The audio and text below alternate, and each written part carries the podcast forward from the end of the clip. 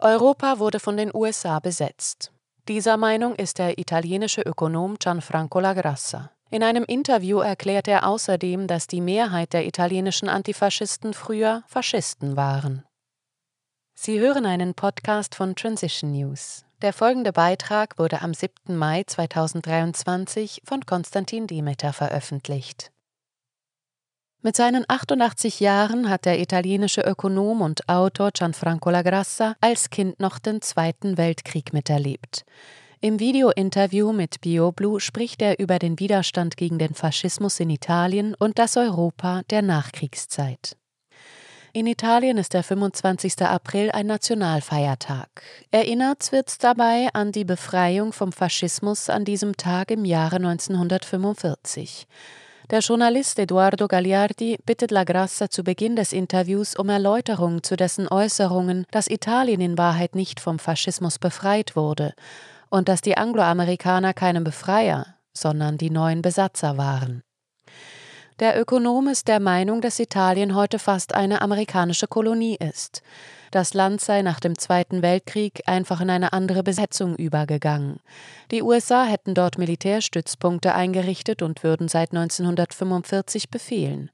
Sie hätten sogar ganz Europa übernommen, zuerst Westeuropa und nach dem Fall der Sowjetunion den Rest. La Grassa weiter wir Italiener sind wirklich immer noch Diener der Vereinigten Staaten, heute noch mehr als in der Ersten Republik 1946 bis 1994.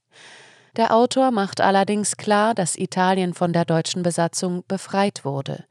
Er ist jedoch der Ansicht, dass man neben den schrecklichen Taten der Nazis diejenigen der USA nicht vergessen sollte wie zum Beispiel die Dutzenden von Millionen massakrierten amerikanischen Ureinwohner bei der Entstehung des Landes. Oder die Massaker, die vor allem nach dem Zweiten Weltkrieg stattgefunden haben, wie der Putsch in Indonesien 1965 gegen Sukarno, im Zuge dessen je nach Schätzung zwischen 600.000 und eine Million Kommunisten getötet wurden, sowie 1973 der Staatsstreich in Chile und die darauf folgende Herrschaft von Pinochet. La Grassa kritisiert, dass man diese Taten der Sieger relativiert und abmildert, während die Verlierer als Monster bezeichnet werden. Es tut mir leid, die Vereinigten Staaten waren genauso kriminell wie andere.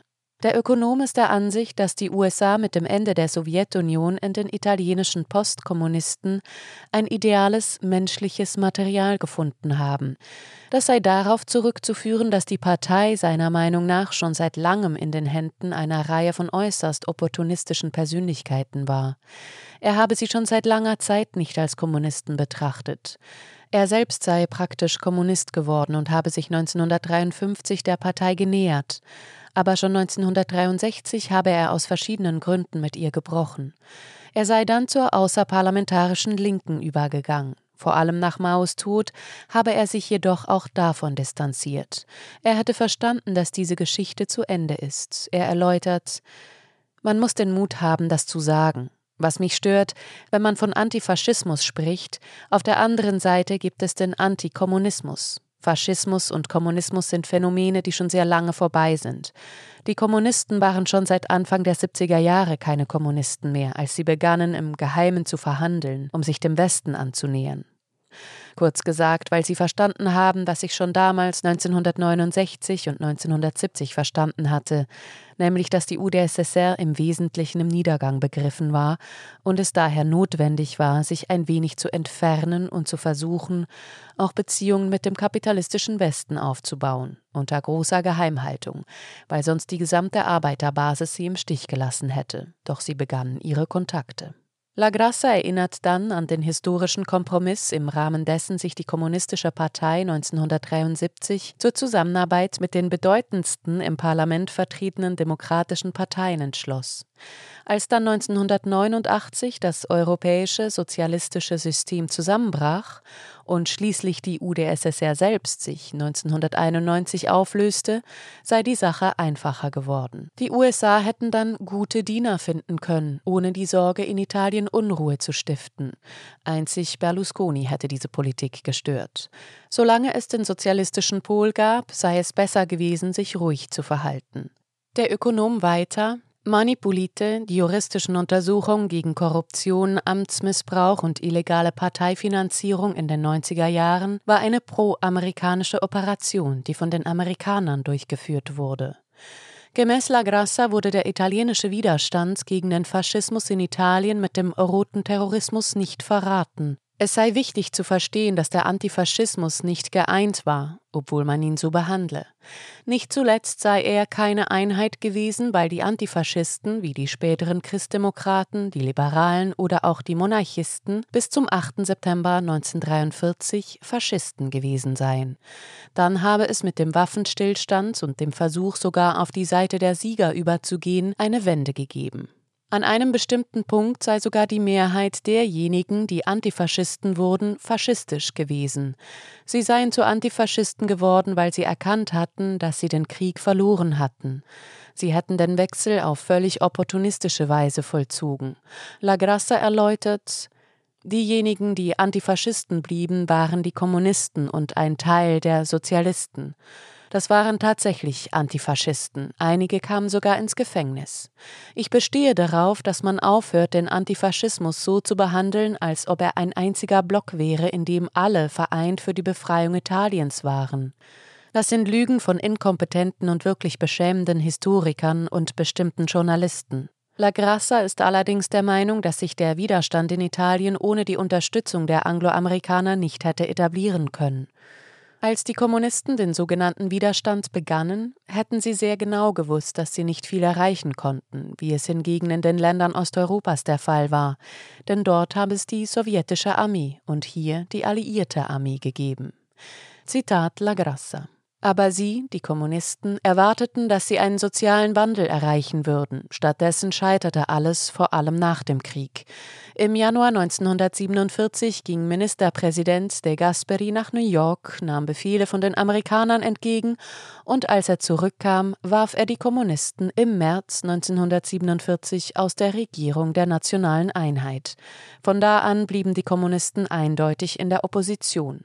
Dann gab es noch den berühmten 18. April 1948, an dem die Christdemokraten die absolute Mehrheit erlangten.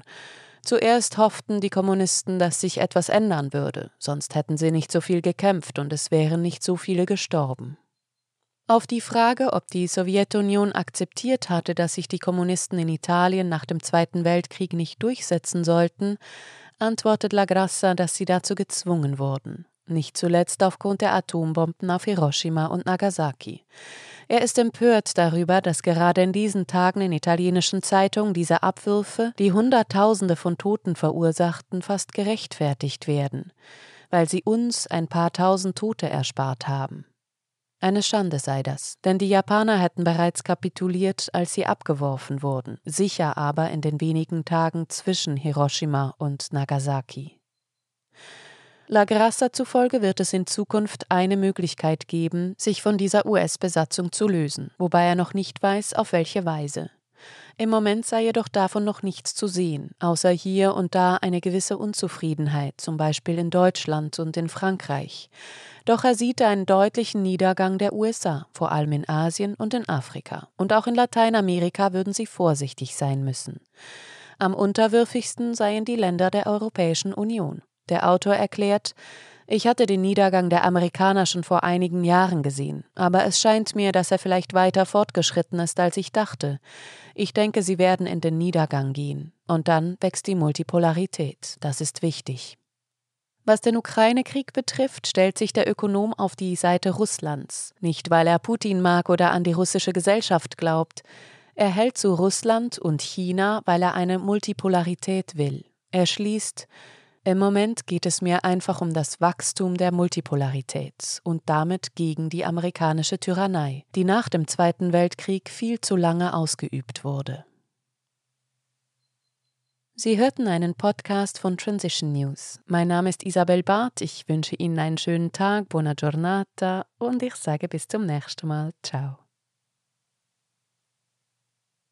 Dieser Podcast konnte nur entstehen, weil zahlreiche Leserinnen und Leser Transition News regelmäßig durch Spenden unterstützen. Wenn auch Sie uns unterstützen wollen, klicken Sie den entsprechenden Button auf unserer Webseite an.